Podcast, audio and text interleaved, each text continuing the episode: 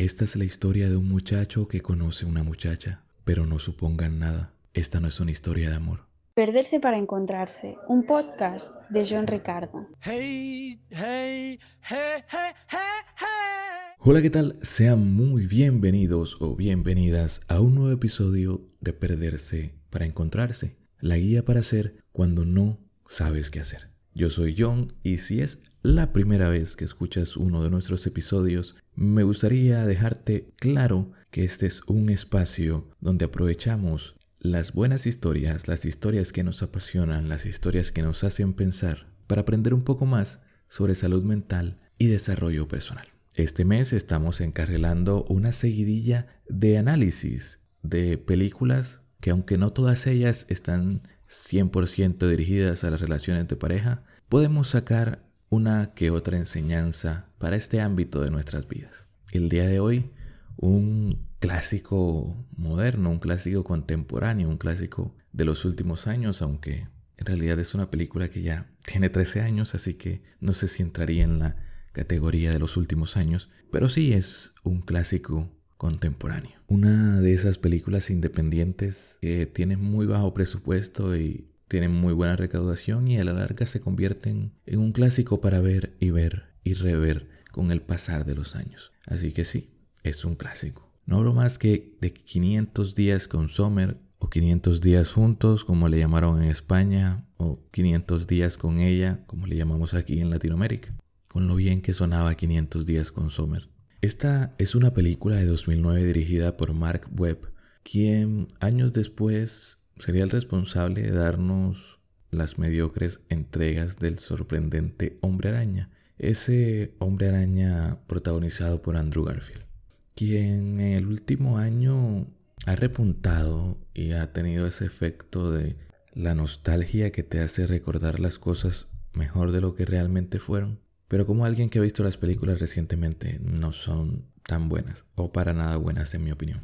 Fue protagonizada por Joseph Gordon-Levitt, quien tuvo un par de papeles destacados en la filmografía de Christopher Nolan, en películas como Batman, El Caballero de la Noche Asciende, siendo Robin y siendo parte del reparto de Inception. Y la maravillosa, y me pongo de pie, Zoe Deschanel, a quien ya mencionamos en el episodio de Un puente hacia Terabitia, y que es justamente en esta película donde al mismo tiempo hace del estereotipo de la chica perfecta y lo rompe completamente. Sin más dilación ni más introducción, vamos de una vez por todas al análisis de 500 días con Sommer. El dolor de las relaciones fallidas y ser demasiado inmaduro para amar. Algo que me sorprende mucho de la película, o por lo menos me sorprende ahora que tengo la capacidad de conectar dos neuronas, es el hecho de que, aunque es bastante, pero bastante clara con respecto a sus intenciones, y ya lo iremos viendo a lo largo del análisis, la gente entiende lo que quiere entender y se ha generado este debate donde la mayoría del público entendió que Sommer era esta especie de villana, esta chica que rompe tu corazón sin ninguna compasión y pues se ha llevado el, el adjetivo, el calificativo de chica despreciable, por no decir las palabras sueces con las que se le califica. Y es mínimamente entendible porque puede llegar a confundir la película si no prestas atención, algo que al parecer es bastante difícil en este siglo, pero que si prestas un mínimo de atención y no estoy diciendo que pongas un poco de tu parte con tu capacidad de interpretación, pero si prestas un mínimo de atención, te vas a dar cuenta de que esta es la historia de Tom y de cómo Tom está equivocado y en cierta manera influenciado para mal por todas estas historias hollywoodenses y pues de la industria de la música pop sobre el amor idealizado y sobre vanagloriado. Esta ya bastante famosa trampa del amor romántico como se dice ahora que es interesante reflexionar sobre ella pero que al mismo tiempo está bastante desvirtuada por uno que otro debate sin sentido al respecto, pero que sinceramente tras ver esta película reflexiono más al respecto de cuánta influencia tienen este tipo de historias en la forma que vamos a ver la vida más adelante. Cómo ha influenciado nuestra vida ser la generación que creció frente al televisor y ahora pues las generaciones crecen delante de múltiples pantallas.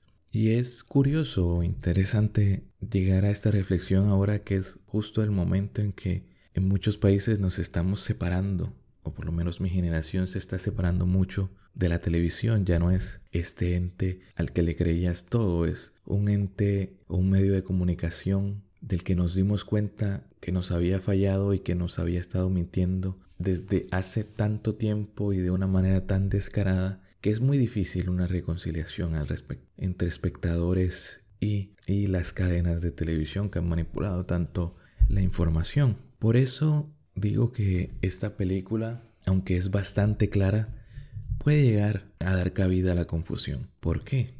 Porque es una película que está contada enteramente desde la perspectiva de Tom. No hay un momento en que nos vayamos hacia Summer y es Tom recordando. Curioso de la película es que no tiene un orden lineal, aunque no es tan difícil de comprender en su desorden. Y quizá para el análisis hubiera sido más atractivo organizar los eventos en un orden cronológico, pero creo que está bien el orden en el que presenta la película, los sucesos, aunque salte del día 322 al día 1, al día 19, etc. Porque son los eventos o la continuidad de los eventos necesarios para entender el punto al que quiere llegar la película. Por eso todo en esta película está contando algo. Incluso desde esa frase con la que comienza el narrador que parece un pequeño chiste para abrir la película en un tono alegre, pero que en realidad te está marcando el tono que va a tener la película. La perspectiva de un tipo inmaduro que no ha superado una ruptura que ya no tiene sentido seguir sufriéndola. Como el narrador dice que, más o menos, dice que todo aquí es ficción y podría ser cualquier persona excepto tú. Dice un nombre y, pues le dice, per.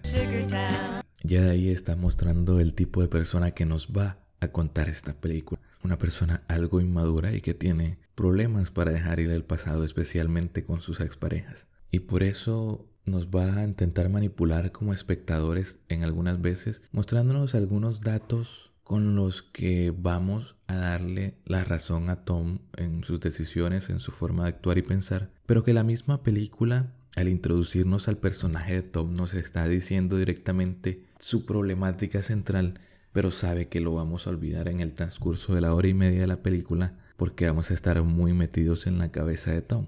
La película nos introduce al personaje de Tom dejándonos completamente claro, directamente nos dice que tenía la creencia de que no podría ser feliz hasta conocer a la chica elegida, influenciado por la música pop y las malas interpretaciones de películas hollywoodenses como El Graduado, que es una película a la que se va a hacer mucha referencia, o bueno, se hacen un par de referencias a lo largo de la película, pero que son un par de referencias muy poderosas y que no saber esa referencia a, dicha película, la película del graduado, hace que perdamos mucho del contexto de la película. Y es que solo con, con referenciar a esa película están llegando a una película aún más clásica que decía justamente algo así o satirizaba algo así del estereotipo hollywoodense de ese amor desenfrenado, de escaparse de tu boda para irte con el hombre que realmente amas, pero que nos hace poner los pies sobre la tierra y decir, me escapé con este tipo, pero realmente no lo conozco del todo y quizá por este impulso Dejé atrás algo que había construido por años de mi vida. Ya sabes, todo ese tipo de preguntas que nos hacemos en la vida real pero que no tienen cabida en una película. Esa es la referencia de la película del graduado que ayuda a comprender todavía más esta película de 500 días con Sommer. Y ya que no es una película tan conocida en esta región hispanohablante, es bueno dejarlo claro antes de entrar de lleno al conflicto de Tom. Y luego de introducirnos a Tom de esta forma tan clara, se nos introduce a Sommer dándonos solo un dato que contrasta con lo que se nos dice de Tom y es que ella no tiene esa creencia del amor, es más, es todo lo contrario y va a huir lo más posible o a desentenderse lo más posible del apego. Incluso a su cabello, que es lo que más ama, y que no teme ni siente nada al cortarlo. Pero nuevamente es la película tratando de manipularnos, solo dándonos esta información sobre el personaje. Es lo único que nos da del personaje para presentárnoslo, porque es lo único que le interesará a Tom después de conocerla. Después de una muy bien pensada introducción con videos de la infancia de Tom y Summer y ya sabes, esa secuencia que sería muy verosímil para los gringos, porque al parecer todos tienen una cámara de video en su casa y es muy común tener muchos videos de tu infancia. Así que esta introducción los hace sentir que están viendo una historia real y algo que podría pasar en el mundo real. Pero aquí, pues tú y yo no tenemos muchos videos de nuestra infancia, a decir verdad, y nuestras fotos de niño dan bastante pena, por lo menos si las comparamos con las fotos de nuestros hijos o sobrinos, dan muchísima, pero muchísima pena. En fin, después de esta curiosa introducción pasamos de lleno al día 290, que sería como el principio del fin para la relación de Summer y Tom. Tom ya desde este momento actúa inmaduro y quien acude a él para aconsejarlo es pues una niña pequeña, como una escolar de como 10 años que, si somos sinceros, es la persona más sabia y coherente de toda la película y que está ahí nuevamente para mostrarnos lo inmaduro que es Tom. Nunca se nos explica el por qué ni el cómo llegaron a tener esa relación o si son familia o algo. Solo se nos pone ahí para mostrarnos que Tom es tan inmaduro que hasta una niña de 12 años puede aconsejarlo y decirle los consejos más lógicos de la vida. Y creo que también está ahí como para hacer esa broma de que, o esa mini referencia de que las chicas maduran primero que los chicos. Y en esta charla con su amiga sabia, se nos deja caer el primer dato de cómo Tom idealiza a Sommer. Sommer para Tom, más que una persona, es una idea. La idea de haber encontrado a la chica indicada y de estar arruinando su vida por no hacer que funcionara su relación con ella o su no relación con ella. Ya desde el momento de la ruptura, que es lo primero que se nos informa de la pareja en la película, vemos que Tom idealiza a Sommer porque dice que esta ruptura es diferente. Es diferente porque es Sommer. Su amigo deja claro que en sus otras rupturas amorosas no hizo tanto drama, pero en esta no está tan mal que diga por qué es Sommer, sino por el hecho de cómo lo dice, de que el porqué de su malestar es que es Sommer, no que extraña a Sommer no porque extraña una relación real, sino porque se le está escapando esta idea que desde niño cree que lo va a llenar y a completar como persona y a darle la tan anhelada felicidad. Que si eres una persona que ya ha escuchado algunos de nuestros episodios, te sabrás esto ya de memoria. Y es que, que buscamos tanto la felicidad y llenar nuestros vacíos existenciales que buscaremos cualquier forma de hacerlo. Hasta una forma vacía, sin sentido, errónea, banal y superficial,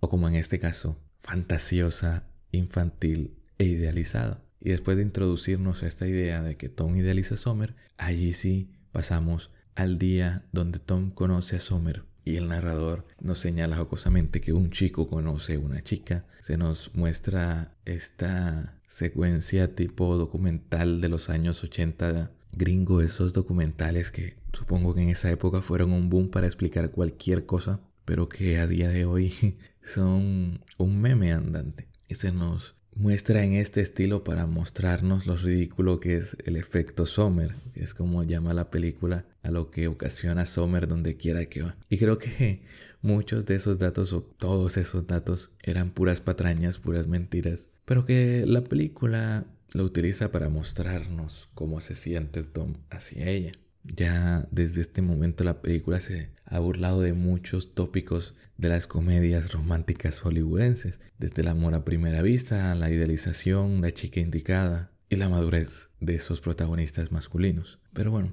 como decía, esta secuencia de la explicación del efecto Sommer, que solo sirve para mostrarnos cómo Sommer es la chica indicada, se refuerza de una manera que ahora que volví a ver la película es bastante infantil y después nuestra chica sabia también nos los va a recalcar diciéndonos que no porque a una chica le guste la misma basura que a ti, la hace tu alma gemela.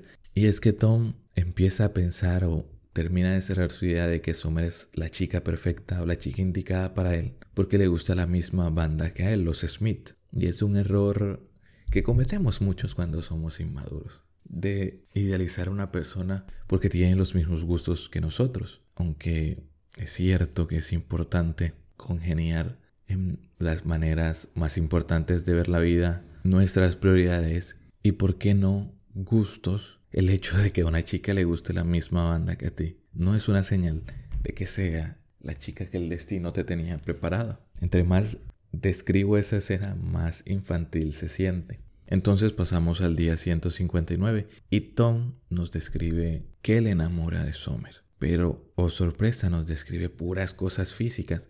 Su lunar, la forma en que sonríe, la forma en que te mira, la forma en que mueve sus labios antes de decir algo, sus ojos, en serio, repetí la escena tres veces y no dice nada sobre su personalidad, nuevamente quedándose en la superficialidad de lo físico, que aquí no voy a negar que es algo que tenemos muy en cuenta a la hora de conocer a alguien o alguna potencial pareja, pero que es eso, una fase superficial e inicial. Y en este punto de casi cinco meses por allí, de conocer a Sommer y creer que es la chica de sus sueños y de su destino. Y en serio, las cosas que lo enamoran son todo cosas físicas, nada sobre su personalidad. Y es curioso porque después en el día 322, cuando está todo decepcionado de la vida, describe exactamente las mismas partes del cuerpo, pero con otra perspectiva suya.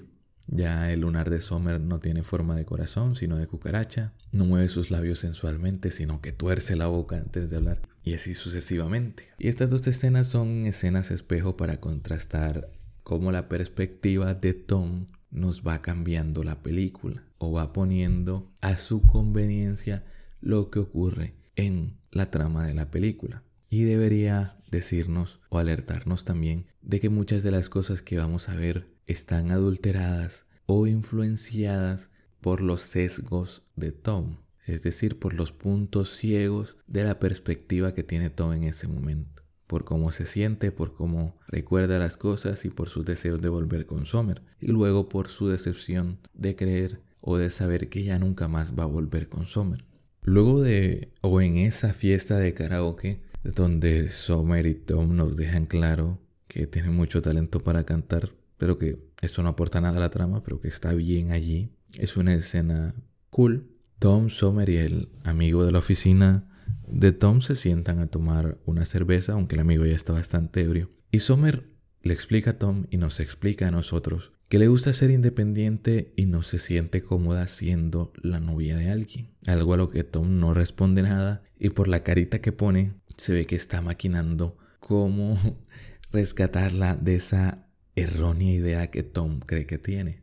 Aunque hay que señalar que por los datos que se dan al principio y por lo que dice Sommer al final de la película, esto no solo se debe porque le gusta ser una mujer independiente, sino porque tiene un miedo no resuelto al compromiso y a las relaciones, a intimar con las personas. Esto se ve en muchos detalles y pues sí debe estar influenciado por la separación de sus padres que cambió algo dentro de Sommer, después de ese día algo cambió dentro del Otso y por eso esa forma como de anestesiar sus sentimientos y necesidades, por ese miedo al, al compromiso y a salir lastimada después de intimar tanto, pero no es el punto central ni la idea de una relación de pareja y es curioso porque es algo que se nos vende mucho, nuestra pareja como salvador, como alguien que va a venir a salvarnos. Me causa gracia, aunque debería causarme preocupación, que en redes sociales se venda mucho la idea de la pareja como alguien de quien esperar, alguien que tiene que darte algo, pero se habla poco de lo que tú tienes que darle también a esa persona. Siempre se hace énfasis en que mereces a alguien así, mereces, mereces, mereces y mereces, pero pocas veces se habla de que tienes la responsabilidad también de eso. Mereces a alguien que te comprenda, sí, pero tú también debes comprenderte, aprender a tenerte paciencia y a cuidarte y comprender a la otra persona y no pretender que esa persona en algún momento no se va a sentir superada por la complejidad que significa ser pareja de una persona como tú y viceversa, tú también te vas a sentir superado o superada por lo complejo que es ser pareja de una persona complicada como ella. Y se nos vende mucho en este tipo de películas y ya también en redes sociales a las parejas como salvadores, personas que tienen que comprendernos, entendernos y salvarnos. Pero pocas veces se habla de la responsabilidad personal al respecto. Y es algo que va a quedar claro con Sommer. No es Tom, no es el hombre con el que finalmente termina casándose. Es Sommer haciendo clic en algún momento, dándose cuenta en algún momento y afrontando ese miedo al compromiso en algún momento. Y eso también es una idea muy madura del amor. Tu pareja no va a ser tu superhéroe y no debería ser tu superhéroe. En fin, en el día 31, después de que Sommer dejara todo en bandeja de plata y Tom se acobardara, ya sabes, esa escena donde, donde Sommer le pregunta coquetamente si ella le gusta y él dice sí, pero como amigos. Sommer toma la iniciativa, es quien comienza y es curioso que tome la iniciativa después de ese suceso de que Tom se acobardara y no dijera sus sentimientos como eran, sino de que querría una simple amistad que Sommer se sintió más segura, porque sabía que Tom no era alguien que iba a hacer peligrar su zona de confort, la zona de confort que estableció para ella en las relaciones por su miedo a intimar. Sabía que Tom en parte no iba a tomar mucha iniciativa y nunca la toma realmente al 100% a lo largo de la película. Nunca toma la decisión por sí mismo, sino que siempre está buscando señales del destino por aquí y por allá. Siempre está intentando descifrar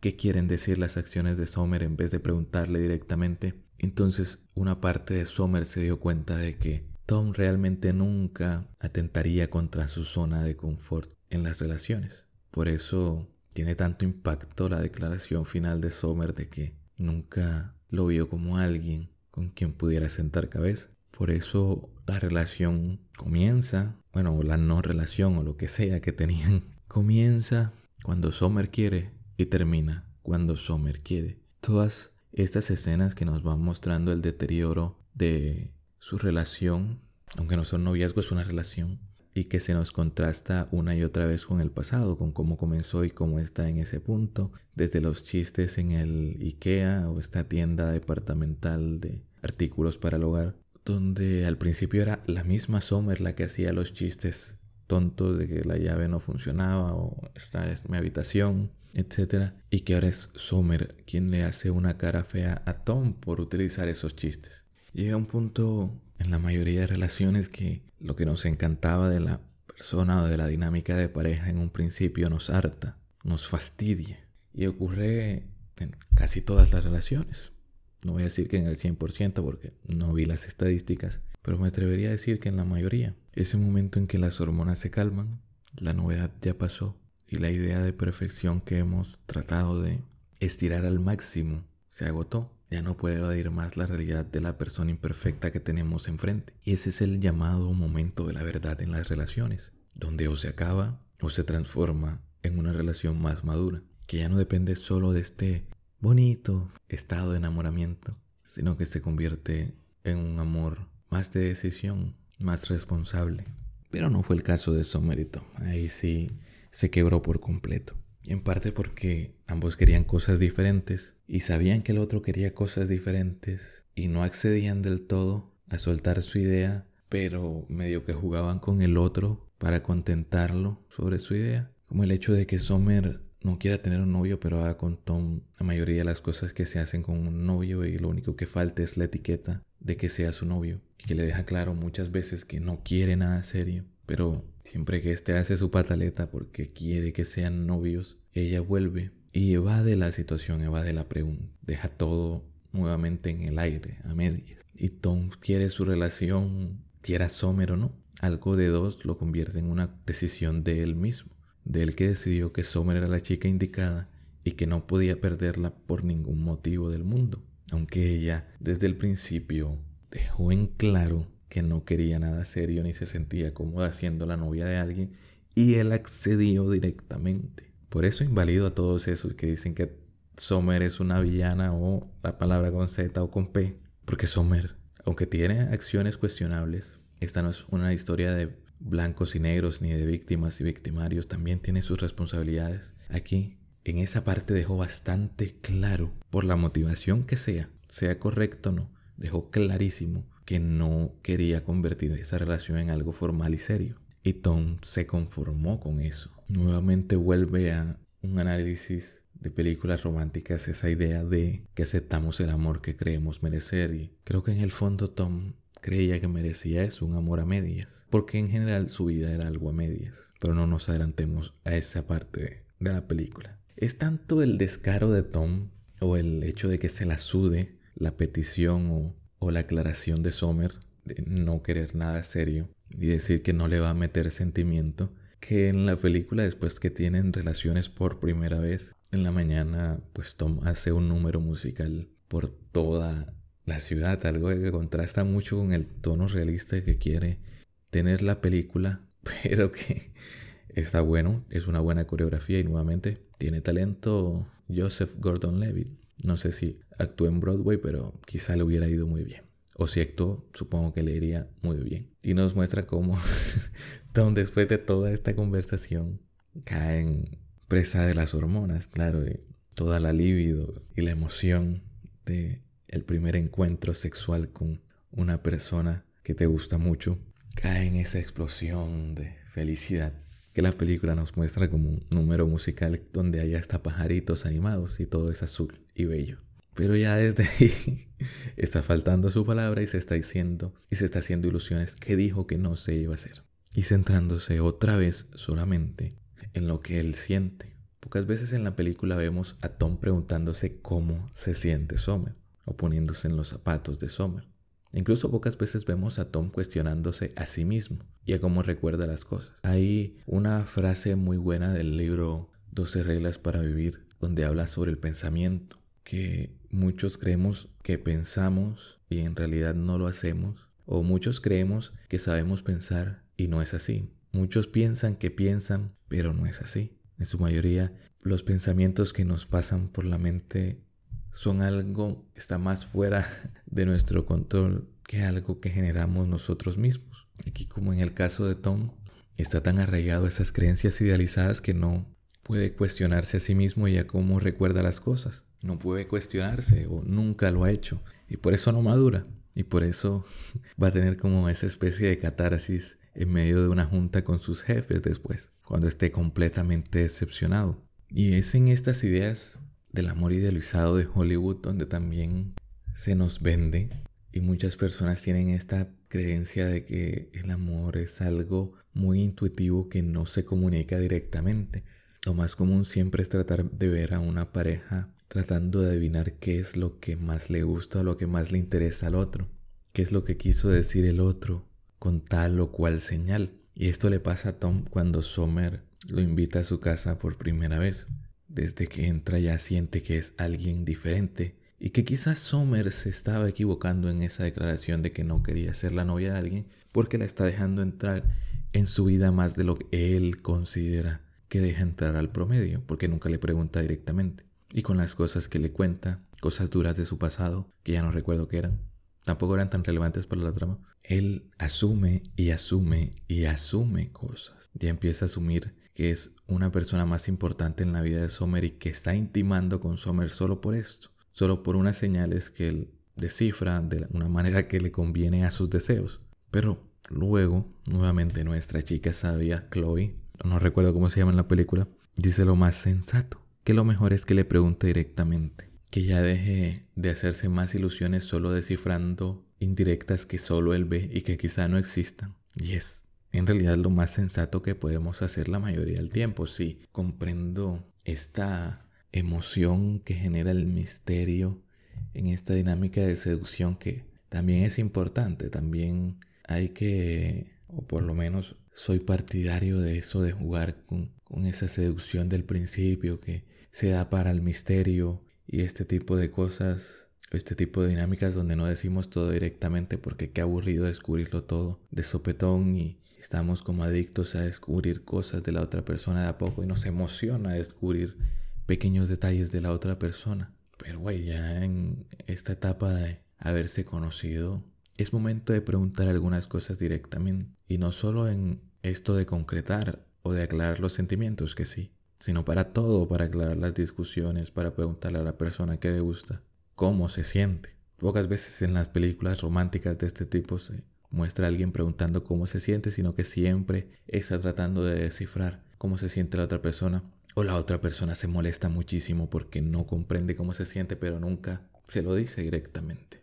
Por eso en esa escena de juego de gemelas todavía no entiendo a la madre cuando dice que esperaba que fuera tras ella cuando se fue. Y el padre dice, no sabía que querías que fuera. Y allí todos los hombres nos ponemos de parte del padre y las mujeres entienden perfectamente a la madre. Pero el punto es que entre ellos no se entendieron y por ese pequeño malentendido vivieron toda una vida separados. Pero bueno, eso queda para un análisis de juego de gemelas y alguna vez se da. Y aquí ocurre lo mismo. Pero no por tanto tiempo porque Tom sí le pregunta directamente a Sommer. Pero esta le da una respuesta ambigua. Y este en vez de abogar por lo que él desea y necesita, se conforma con esa idea ambigua que le plantea Sommer. Le pregunta que si no se siente bien como están y le dice que sí se sienten bien. Y con eso le basta. Deja que Sommer evada la pregunta olímpicamente. Ya en el día 321 vemos cómo Tom está manejando y quizá ya lleva unos días manejando de muy mala manera su ruptura, con una mala actitud incluso en su trabajo, bajando su rendimiento y haciéndose el machito pretendiendo que no le importa Sommer. Creo que es su jefe el que le pregunta si todo eso, todo eso del bajo rendimiento es por Sommer. Y lo primero que le hace es preguntar quién. Algo tan absurdo porque toda la oficina sabe que él estaba loco por ella. Y todo esto unado a que Tom empieza a escribir tarjetas que quizá van dirigidas hacia Sommer, donde se refiere a ella nuevamente con el calificativo que comienza con P. No voy a decir la palabra porque al John de la edición le da mucha flojera poner ese petito de censura. Entonces sus amigos tratando de animarle que salga de esta dinámica le arreglan una cita a ciegas como tanto le gusta a los gringos nuevamente con una pelirroja que debo decir tiene mucho aguante al aguantar que Tom esté toda la cita hablando de Sommer y pues desde el principio dejando muy claro que no va para ningún lado y aún así ella quedándose ahí. Pero que ya a los 59 minutos de película es ella la que le habla directamente a Tom y nos habla directamente nuevamente a nosotros como espectadores de que Sommer no es ninguna villana. Le señala que por el simple hecho de no corresponderle no le hace una persona malvada. Nunca se aprovechó de él, ni sacó ventaja de sus sentimientos y dejó todo completamente claro desde el principio. Nuevamente la película gritándonos a la cara el punto al que quiere llegar. Que Sommer dejó todo claro desde el principio, pero que a Tom le valió madres. Pero lejos de recapacitar, el buen Tom termina de arruinar su cita. Y lejos de reflexionar, cuando se encuentra luego a Sommer coincidencialmente en un tren, porque también coincidencialmente van a la misma boda, Tom se vuelve a ilusionar. O deja de intentarse engañar a él mismo de que no seguía obsesionado con Sommer o de que ya había empezado a superarla. Y aquí es donde Sommer podría usar una camisa que por Dios estoy a punto de estampar. Lo prometí hace un año, pero estoy a punto de estamparla y regalársela a la persona que había dicho que se la iba a regalar, que tiene la leyenda de no estoy coqueteando, solo soy amable. En el tren y durante la boda, Sommer solo fue amable, porque cuando rompieron cuando dejaron de tener relaciones sexuales, Sommer siempre señaló que quería seguir siendo amiga de Tom. Y Tom nunca le respondió algo, nunca le dejó en claro que él no estaba dispuesto a eso, porque se contraponía con sus sentimientos hasta para la ruptura. Tom no fue capaz de decir lo que realmente quería y poner el límite. Siempre la ignora, se enoja, no responde su email, donde ella otra vez dice, pero también Sommer, a lo que ya está muerto. ¿Cómo le vas a seguir insistiendo con lo de la amistad después de romper su corazón? Pero bueno, Tom nunca pone el límite. Y Sommer sí había dejado clara su postura de que lo seguía considerando un amigo. Y todo lo que hacen en la boda y en el tren es algo que harían buenos amigos cuando vuelven a reencontrarse. Pero nuevamente Tom lee las señales, muy entre comillas, como a él le da la gana. Y para la escena siguiente la película vuelve a, a traernos este estilo de documental viejo de los años 80 donde pone a los chicos o algunos de los chicos de la película hablarnos sobre lo que piensan del amor. Hay unos momentos graciosos y, parece que es solo una sección cómica más de la película, pero como te dije al principio, Aquí hasta las pequeñas bromas están tratando de decirte algo. Y aquí lo dice muy directamente el amigo cabello largo de Tom, del que tampoco me aprendí su nombre. Creo que de los únicos que me aprendí su nombre en la película fueron Tom y Sommer. En fin, el chico cabello largo describe a la chica de sus sueños y luego reflexiona de que su pareja, desde 1997, no se parece nada a lo que él describió en la chica de sus sueños, pero que es mejor, porque es real. Y es fantástico que esta escena esté justo antes de la escena más mítica o más popular de esta película, que es esta escena a pantalla dividida que nos muestra las expectativas de Tom y lo que realmente pasó en la fiesta a la que Sommer lo invita donde él piensa que es solo una excusa de Sommer para volver a seducirlo, pero que en realidad le termina de caer la dura realidad, valga la redundancia, al ver el anillo de compromiso de Sommer. Y aquí sí termina de caer en una espiral de autodestrucción, faltando al trabajo, descuidándose, descuidando su alimentación, sus horarios, sus rutinas, su aspecto físico, siendo un amargado completamente, sobreglorificando banalmente la soledad como lo haría cualquier adolescente promedio en Facebook después de una ruptura amorosa y volviéndose un tipo amargo. Pero es aquí en este momento donde tocamos fondo, donde aunque parezca cursi y cliché, ya no podemos bajar más y lo único que queda es salir, enfrentar nuestras realidades. Y no solo la realidad del desamor, sino que es en estos momentos de rupturas, si los sabemos capitalizar o si no nos hacemos los tontos tratando de evadir nuestros sentimientos con tantas distracciones que tenemos a disposición, es un momento que puede ser de mucho crecimiento personal. Lo más común y que ya también se ha vuelto un meme para esta generación, todo se vuelve un meme, son esas personas que después de una muy dura ruptura amorosa se vuelven gym lovers, tienen un cambio físico brutal. Entonces sí que está el meme de, de esa diferencia en la relación y después de la relación y lo primero que piensas es, wow, tan malo fue. Y que le permite a Tom, en este caso, reflexionar y empezar a enderezar su vida de cierta manera, o de alinear lo que está haciendo en su día a día con sus verdaderos deseos, con su verdadero proyecto de vida y su verdadera pasión que es la arquitectura. Y es en este punto que, aunque lo hace de mala manera, tiene un punto y tira otra posta, otra neta, otro dato que si fueras gringo dijeras true, otro dato que es la pura verdad no puede escribirse de otra manera. Aunque lo hace en muy mal momento, en una junta con sus jefes, es muy grosero con el trabajo que le ha dado de comer, aunque no sea el mejor trabajo, pero dice muchas verdades con respecto a esta industria de las tarjetas, con frases que nunca me había puesto a pensar, pero que sí tiene algo de razón. El cómo estamos tan acostumbrados a estas frases prefabricadas, tan mal acostumbrados, diría yo, después de escuchar a Tom, que es cierto, no nos esforzamos en lo más mínimo en entender cómo expresar nuestros sentimientos y preferimos decirlos a través de una tarjeta que se lee bonita, pero que no es 100% real.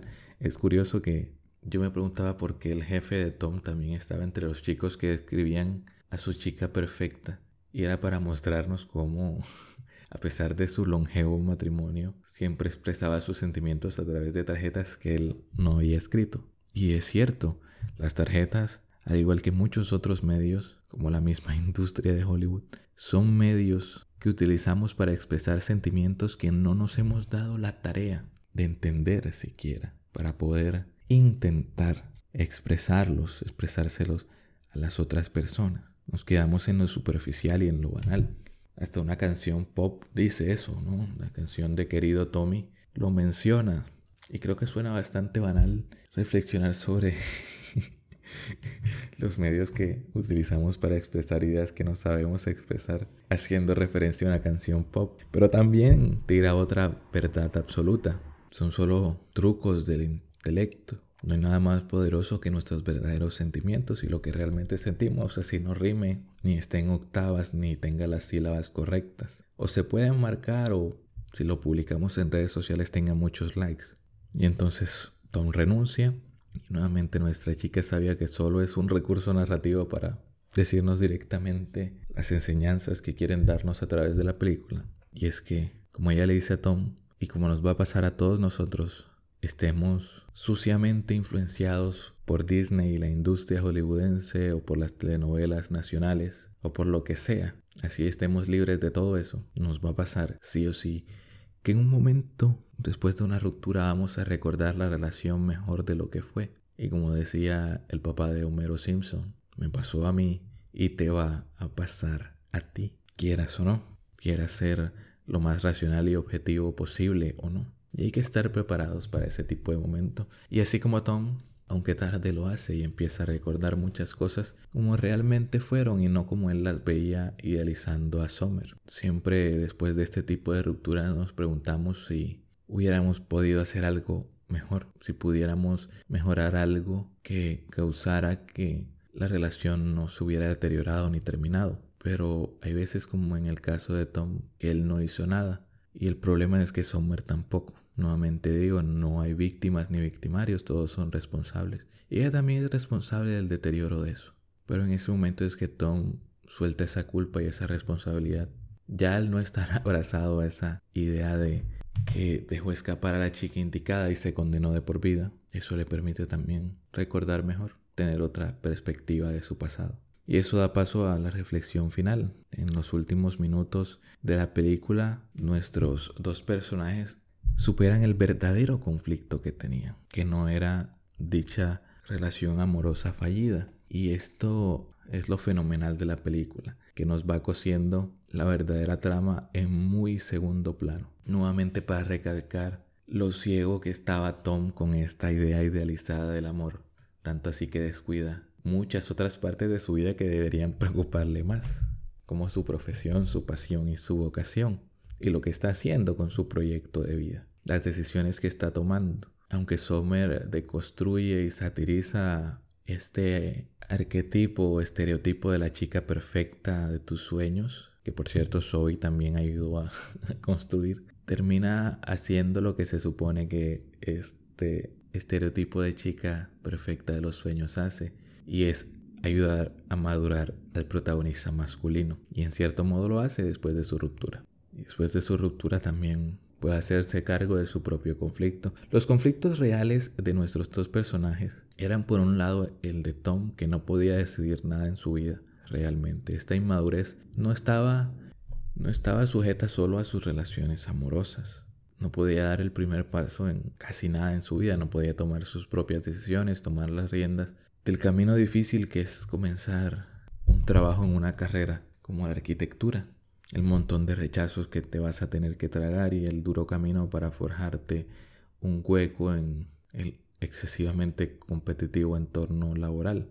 Y era algo que Tom no podía asumir porque era muy inmaduro, no podía tomar sus propias decisiones. Y Sommer muy en segundo plano, muy, muy, muy en segundo plano, ni siquiera se nos muestra, solo ella nos explica que un día se levantó y se dio cuenta que ese hombre sí era el hombre con el que se imaginaría casada. Y es algo de ella, como te dije, fue Sommer haciendo esta especie de clic que parece que fuera una epifanía, un momento de un instante, pero que fue Sommer reflexionando sobre qué estaba haciendo con su vida y sus relaciones y tomando una decisión, haciéndose cargo de sus sentimientos de una vez por todas y tomando una decisión al respecto. Y no necesariamente porque ese hombre, esposo de Sommer, que este segundo que no le muestra ni la cara, fuera mejor que Tom o hiciera cosas que Tom no hizo o supliera las necesidades que Tom no suplía. O no, podría ser que si Tom hubiera hecho las cosas que él hizo, hubiera sido diferente a veces. No hay nada que se pueda hacer